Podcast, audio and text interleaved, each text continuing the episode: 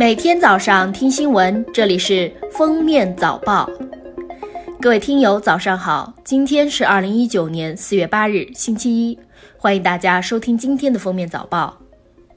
今天节后首个工作日将伴随着大范围降水共同开启，八日至十一日，黄淮、江淮、江南、华南、四川盆地东部。及贵州等地将有中到大雨，其中河南、湖北、安徽、湖南、江西等地的部分地区有大到暴雨，上述部分地区还将伴有短时强降水、雷暴大风等强对流天气。此外，八日到九日，西北地区东部、华北、东北地区南部将出现小到中雨或雨夹雪。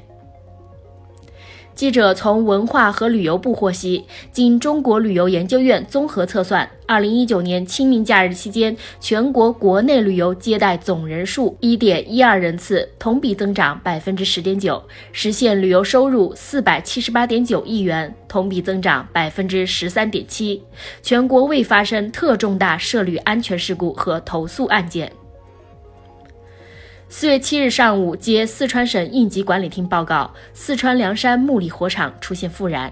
凉山州森林草原防火指挥部办公室称，火场受大风影响，东北面火烧基地内悬崖处前期人工增雨降温降雪覆盖的隐蔽烟点复燃，燃烧腐烂木桩滚落至崖下，引燃火烧基地内未燃尽树木，形成树冠火，有飞火吹到火场外林地燃烧。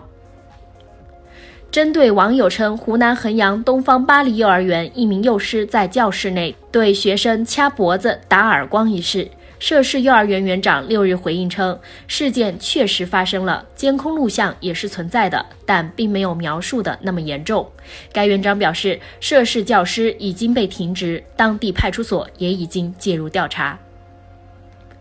四月二日，重庆一名六岁女童不慎从二十六楼坠下，女童摔到彩钢棚上，把顶棚砸出个大窟窿。落地几秒后，女童竟然自己撑开压着的彩钢板，爬了起来，独自步行离开了事发现场。女童右手骨折，目前正在医院进行治疗。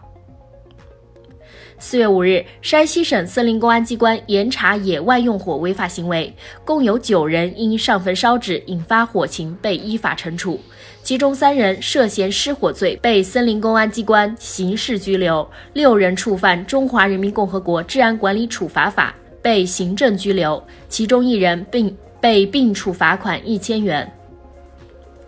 不久前，江苏淮安姬女士的嘴唇上方长了一颗米粒大小的痘痘，她随手挤掉后，嘴唇红肿，左脸肿胀，最终高烧不退，被送进医院 ICU 重症监护室。医生表示，人体面部的危险三角区的痘痘不能随便挤，如感染，有可能引发并发症，甚至危及生命。近日，浙江金华一男子和妻子吵架后，站在机动车道车流中以身示爱，妻子劝离也不奏效。随后，男子被一面包车撞飞，致多处骨折。交警最终判定男子负事故全责，不仅医药费自理，还要赔偿对方车损。山东淄博的在校大学生刘某花费一千五百元在网上购买了一台复制饭卡的设备，经多次失败，最终学会复制饭卡。从二零一八年底开始，他复制了山东省十几所学校的饭卡，累计销售三千多张，获利十万元。又到了吃甘蔗的季节。专家说，切开变质的甘蔗可以看到红色、褐色或其他颜色的病变，可以靠这些肉眼能看到的病变症状来判断甘蔗是否变质。如果个别阶段有变质，由于毒素在甘蔗内可以扩散传播，最好去除变质阶段和相邻的三到五个阶段。许多抗感冒、止咳和止痛药物中都含有抑制眼泪的成分，这些成分可能减少泪液分泌量，使隐形眼镜在眼中的滋润环境受到影响，导致眼睛干燥、视力模糊，从而影响佩戴的舒适感。一旦感冒，最好将隐形眼镜换成框架眼镜。北京时间七日，二零一九乒乓球亚洲杯上演最终决战。男单赛场，樊振东四比二力克奥运冠军马龙，成功卫冕亚洲杯冠军。女单决赛也在两名国乒队员之间展开，最终朱雨玲四比二战胜队友陈梦，实现三连冠。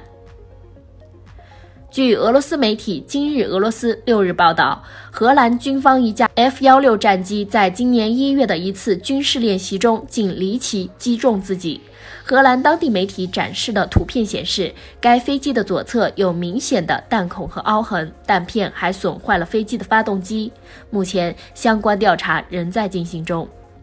感谢收听今天的封面早报，我们明天再见。本节目由喜马拉雅和封面新闻联合播出。